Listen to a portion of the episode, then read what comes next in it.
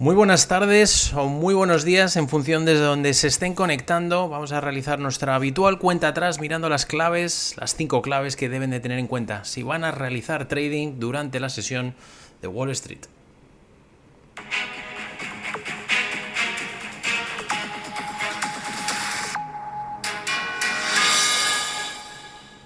Bueno, los futuros norteamericanos vienen en negativo, vienen con caídas. Los símiles del SP en torno a un 0,4, están los 3.942 puntos. Los del Dow 0,3 abajo, 31.435, 0,6 se deja el Nasdaq, están los 12.207 puntos. Arrancando además un nuevo mes, el mes de septiembre, además tradicionalmente teniendo en cuenta que el mes de septiembre es uno de los peores meses en el comportamiento, al menos registrado en los mercados de renta variable a nivel global en los últimos 30 años, en un mes sobre todo que va a estar muy centrado en las múltiples reuniones de los bancos centrales. La semana que viene entra en escena el Banco Central Europeo, a partir del 21 será el turno de la Reserva Federal Norteamericana. Mientras tanto, las expectativas de la Fed es que suban los tipos en 75 puntos básicos prácticamente se descuenta ya un 80%, que así sea de cara a esa reunión del mes de septiembre y cada vez más miembros de la Fed están mostrando sin duda sus opiniones, sus posicionamientos de cara a esa reunión. Ayer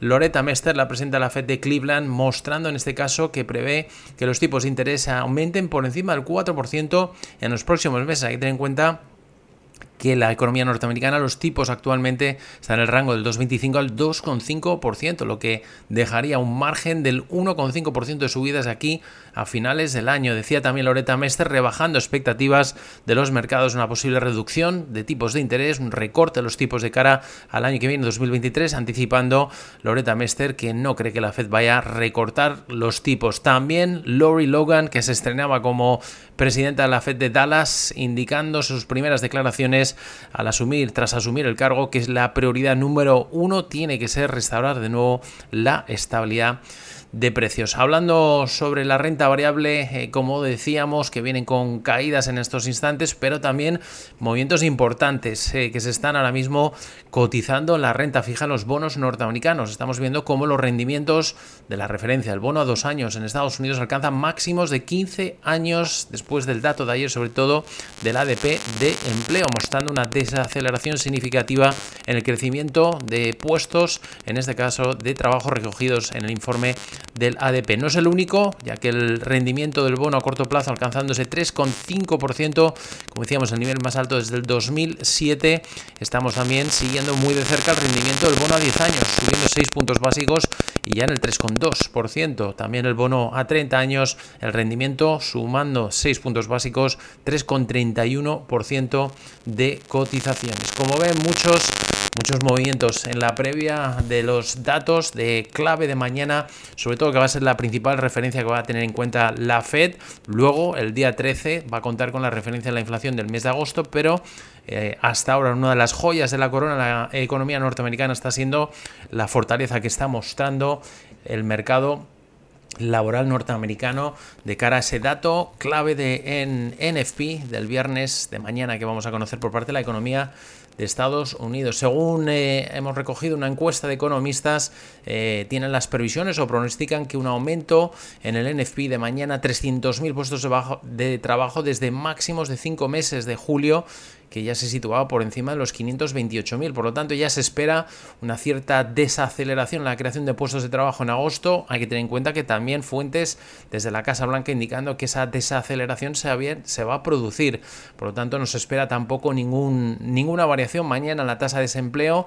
Por lo tanto, se mantenga en ese 3,5%. Por lo tanto, se va a mantener o no va a, suponer, no va a superar al menos los niveles de febrero del 2020 en este caso, pero sin duda es la principal referencia clave que vamos a tener en cuenta de cara a mañana. La ADP de ayer, reflejando ya esa ralentización, hoy también se ha publicado hace unos instantes el informe Challenger sobre eh, recortes de puestos de trabajo, alcanzando los 20.485, por debajo de la lectura de julio que estaba en los 25.810. Estaremos pendientes de las peticiones de subsidio por desempleo. Se espera esa lectura en 248.000 y hoy también, mirando el calendario, pendientes de Rafael Bostic, presidente de la FED Atlanta, que dejará declaraciones en la jornada de hoy. También otra de las claves, sin duda, es aumento de tensiones entre Estados Unidos y China, tras sobre todo reflejado en las compañías fabricantes de chips. Ayer Nvidia, eh, la compañía norteamericana, recibía ya la orden del gobierno de Estados Unidos de restringir las ventas a China por temor a que el ejército chino pudiera acceder y hacer uso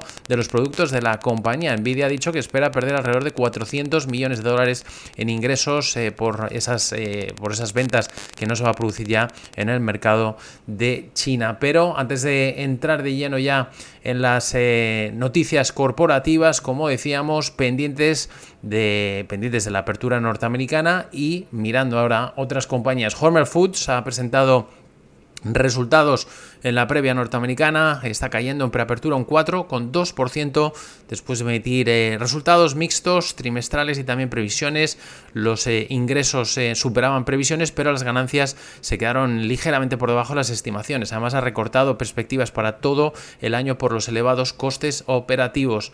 También nos fijamos en Campbell Soups, está, está perdiendo un 2,4% de preapertura después de que sus ganancias trimestrales y ventas hayan prácticamente igualado las estimaciones de los analistas, pero ha emitido previsiones optimistas diciendo que espera una demanda elevada continua de eh, sus principales productos de sopa y otros productos, en este caso eh, alimenticios. Lands and Ends, la compañía minorista de ropa norteamericana, se eh, está cayendo en preapertura un 8% a pesar de una pérdida trimestral más, más pequeña de lo esperado, por debajo de las expectativas y las ventas superando el consenso. Dice la compañía Lands Ends que ha recortado previsiones para todo el ejercicio a medida que está haciendo frente a los desafíos por las cadenas de suministro y también la elevación, la subida del coste. Signet Jewelers está subiendo un 4% de preapertura después de que sus resultados, sus ganancias superasen estimaciones, incluso en medio de una caída mayor de lo esperado en ventas en sus tiendas. dice que confirma sus previsiones del año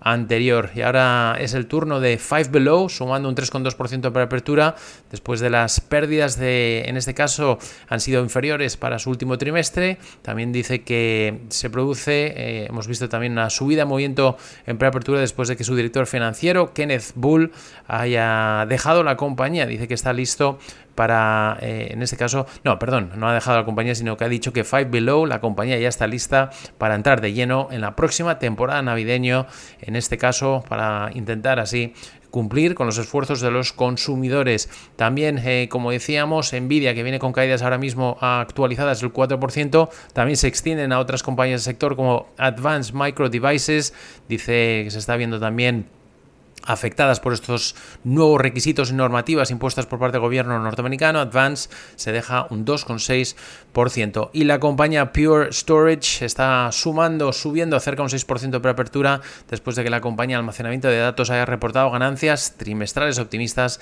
en medio de resultados mixtos de sus rivales de la industria. Como ve, muchas noticias, muchos datos futuros con caídas, con cautela, mucha cautela por parte de los inversores de cara a ese dato clave de mañana el NFP que sin duda va a sentar y va a poder eh, actualizar las previsiones de los mercados de los inversores de lo que podría hacer la Reserva Federal Norteamericana de cara a su reunión trascendental del mes de septiembre. Que tengan una feliz y muy buena sesión de trading.